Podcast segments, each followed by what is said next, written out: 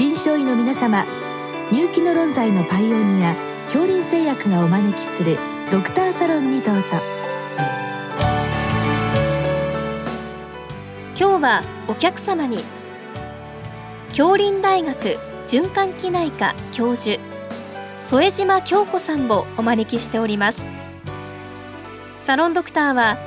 防衛医科大学校教授池脇勝則さんです。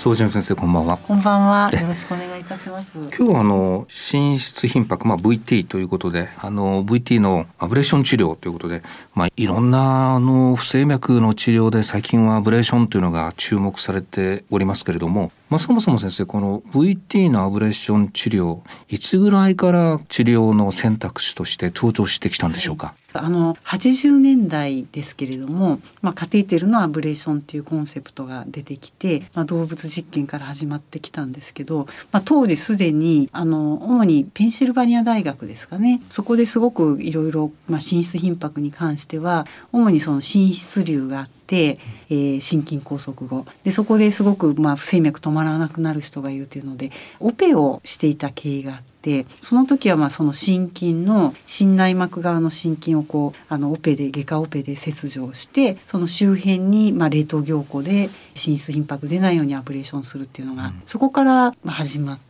それをカテーテルでやりましょうっていうのがその後始まってきました。で主にやっぱりその先生お話しされてるその心室頻拍ってやっぱり気質的な、まあ、心筋梗塞が一番最初に始まったんですけれども、それがすごく進歩してきたっていうのはやはりその後の90年代の3次元のマッピングシステムが開発されたあたりが一番進歩した時期じゃないかなというふうに思います。ちょうどその三次元のマッピングが先生がブリガムに行かれたぐらいがちょうどその時期。そうですね。私がブリガムに行ったのが98年で、ちょうどその前の年にアメリカでいよいよその三次元のマッピングが始まるっていうんで、ちょうどあの時って不整脈学会で女子大の先生が笠貫先生でしたかね。その時にいろいろその三次元マップの話をする開発者の先生とか来て、すごいものが世の中に出るなって見てたのを覚えてますけれども、その時期が一番最初ですね。あのちょっと話がずれるかもしれませんけれども、まあ、最近は先生アブレーションというと心房細動 AF のアブレーションが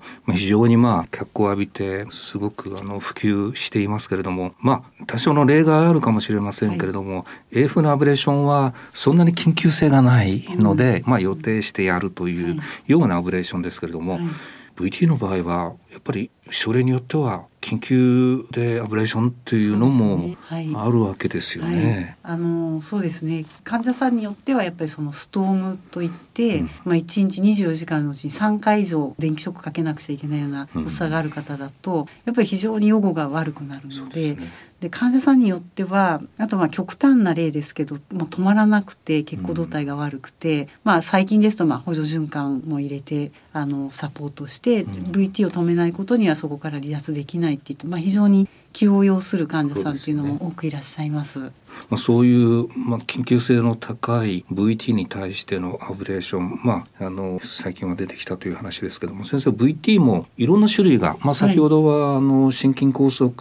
後の、まあ、VT もあれば全くあの心疾患のない特発性っていうんですか、はい。はい、結構そういう意味ではいろんなあの病態が VT を構成しているということなんでしょうか？はいそれも先生結構いろいろ最近面白い知見があって、うん。まあ、大きく分けると先生おっしゃっておそらく開業医の先生なんかがご覧になる機会のが特発性ですよね、うん、特発性の多いものとしては、まあ、流出路、まあ、右室の流出路であるとか、まあ、大動脈近辺のものなんですけれどもでもう一つがそのプルキニエ繊維の間をリエントリーする左室の、まあ、特発性の VT でその3つです。でなんで流出路に多いかっていうのもみんな昔から思ってたんですけど、うん、最近台湾からいろいろ面白いデータが出て、まあ、心臓ってこう先生脂肪つくじゃないですか心内膜の脂肪。はいはい、で脂肪は、まあ、皮下脂肪に比べて内臓脂肪ってすごく炎症物質を多く出すっていうデータがあって。で流出路っていうと一番まあ脂肪の多い場所なんですよね冠動脈もあるし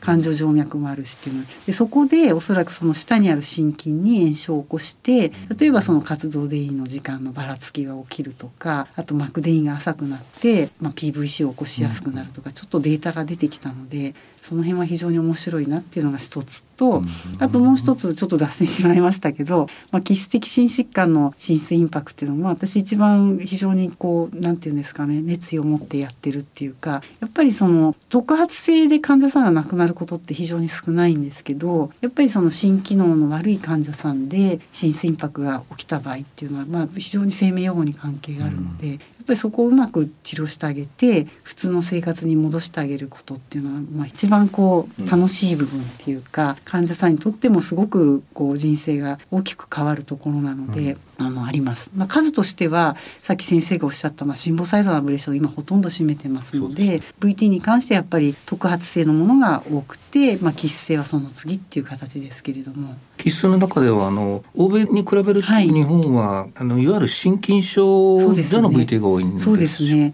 あのやっぱり日本でも特にそのインターベンションが盛んな地域は、うん、まあドアトゥーバルーンが非常に短いので、うん、やっぱりその不整脈を起こしやすい気質って残さない患者さんが結構多いのと、あとは心筋梗塞後ってやっぱりそのベータブロッカーであるとか AS、ARB 調整して、うん、まあ結構日本の場合だと頻繁に専門医が見るじゃないですか。だからおそらくその不整脈の気質って作りづらいんじゃないかと思うんですよね。であとはまあ圧倒的に向こうの方が大きな心筋梗塞あるいは繰り返し心筋梗塞まあ、肥満とか食生活も関係あると思うんですけど、うんうん、やっぱり非常にその不整脈を起こしやすい患者さんが多かったです。このもうアブレーション先生がアメリカ渡られたのがもう20年以上前ですから、比較的歴史があって、やはりその初期の頃と今では治療成績はやっぱり圧倒的に改善してますね。はい、圧倒的に違います。その改善している原因っていうのは先生どのあたりなんでしょうえっ、とですね、いろいろあると思うんですけれども、まず治療成績が改善したっていうのもそうですが、昔のまあ心室頻拍に対するアブレーションって本当に半日がかりっていうか、まあ投資もすごくいっぱい使いましたし術者の被爆っていうのは本当無視できないものだったと思うんですね。であとはですね今は成績も非常に良くなったのと時間が非常に短くなってます。で一番の原因としては先ほど、まあ、話題に出たその3次元マップというのが、まあ、形を作れるっていう点ではその20年前のものと一緒なんですけれども形を作るために、まあ、私たちその形作ることってマッピングっていうんですけれども、うんうん、カテーテルでこの心筋を触ってそこの心臓の筋肉の位置の情報とあとはどのくらい電気的に元気かっていう情報とあとは例えば心室頻拍中だとそこの部位がどのぐらい早く興奮してるかっていうのが情報として1個触ると出てくるんですね。うんうん、でそれが昔はその治療用のアブレーションカテーテルって言って先端が4ミリのもので心筋を一個一個触ってやっていくので、うんうん、やっぱり例えばその寝室のマッピングする300個点を取ろうと思ったら時間がかかるわけですけれども、うんうん、最近の大きな進歩としては多極のマッピングカテーテルまあ多いものだと64極まあ、少なくてもまあ20曲以上の電極でいっぺんに全部取れるんですね。でちっちゃな電極ですのでより大きな電極だとこう、まあ、パラボラアンテナと一緒で広い範囲の情報がわっと入ってくるんですけどちっちゃな電極でなおかつ広い範囲をいっぺんに取っていくので、うん、非常に正確に、まあ、位置の情報であるとか、まあ、電気の情報が入ってきて昔大雑把なこの辺になんか悪いものがありそうこの辺が心筋梗塞みたいっていうのがもうディテールで見えてくるんですね。でマッピングが非常に正確になったので昔の例えば紙マップじゃなくて今はこう Google のマップみたいに上から見えてるような状況ですね。であとはですねあマップのもう一個のほかは、まあ、カテーテルの、えー、アブレーションのカテーテルも昔はもうほんと少ない範囲しか焼けないものだったんですけど先端からこう水を出して広い範囲あるいはまあ、最近ですと高周波以外のエネルギーでも治療できるようなカテーテルが出てきたので、あの治療の、まあ、私たちリージョンっていうんですけど焼ける範囲が広くなってきたということとあとはそうですねカテーテルが心臓の筋肉に当たってる強さっていうのが、まあ、合併症を予防するあるいはしっかり焼くためにはやっぱりきちっとコンタクトしてなくちゃいけないんですけど、それを昔は自分の術者の手の感覚で見てあるいは投資を見てカテーテルの歪み具合で見てたんですけど、それがグラム数として表示されるようになったのでそれ圧倒的に被爆減ったと思います。うん、そういう意味ではまあちょっと単純すぎる言い方かもしれませんけども、はいはい、デバイスのまあ進歩で,、よりこうやってる10社の方も、はい、えー、今どこにどういう状況で宛先があるかとか、はいね、どこがそのフォーカスなのか、はい、もうより確信を持ってこう、ね、把握できるようになったと。そうですね、まあ、まさしくそれだと思います。で昔はおそらく把握するためにもう本当超人的私が始めた頃ってまあ 3D マップが、うん、3次元マップがあったので私でもできたんですけどそれ以前にやられてたもっと先駆者の先生方っていうのはそれなしに何時間も前に見た投資の位置をここが悪いあそこが悪いって超人的な記憶で されててそれだけだって私できてないと思うんですね。でやっぱりその 3D マップの発展っていうのはあのいろんなそのこれから不整脈やりたい先生が入りやすくしてくれた。あとは患者さんにとってみればより安全にに短い時間でできるようになったで被爆も軽減したっていうのは非常に大きな貢献かなと思います。先生 VT のアブレーションに関して、まあ、これも AF のアブレーションのことを持っていって失礼かもしれませんけれども、はいはい、あの最近は AF のアブレーションはあんまり1回で直そうとしないで、はい、まあ、何回かに分けて、うん、こう地位を目指すというような方向で来てるように聞いたんですけれども、VT っていうのはそういう意味で1回勝負なのかあるいはそんなに無理しないでどういう方針でいくんでしょう、ね、うん。あのやはりアブレーションの範囲っていうのはあまりこういろんな方法があるんですけれどもまあ、先生によっては心筋梗塞のとこを全部こう焼いちゃえば VT は出ないだろうっていう考えの人、うん、まあ、日本には非常に少ないんですけど、うん、そういう方もいないわけではないんですけどやはりやっぱりあのなるべく元気な心筋は残したいし、うん、無駄なとこを焼くとやっぱりそれは後々、まあ、血栓作ったりとかよくないので、ね、やっぱりちょっと制限しながらやってます。で、まあ、心房細動の再発と VT の再発同じ重みを持つかというとやはり VT の再発って非常に大きな重みを持つので、ね、なるべく私たちは1回で治したいっていうのが1個なのと、うん、あとはお薬を併用することも非常に多いので。うん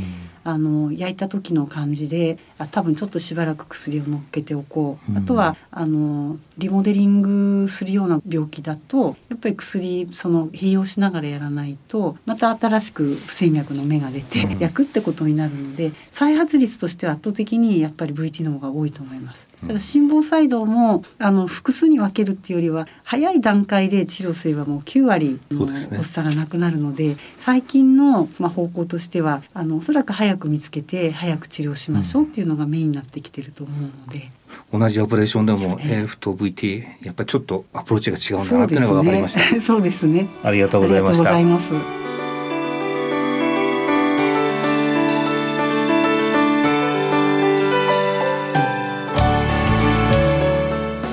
客様は京林大学循環器内科教授添島京子さんサロンドクターは防衛医科大学校教授池脇勝則さんでした。それではこれで恐林製薬がお招きしましたドクターサロンも終わります。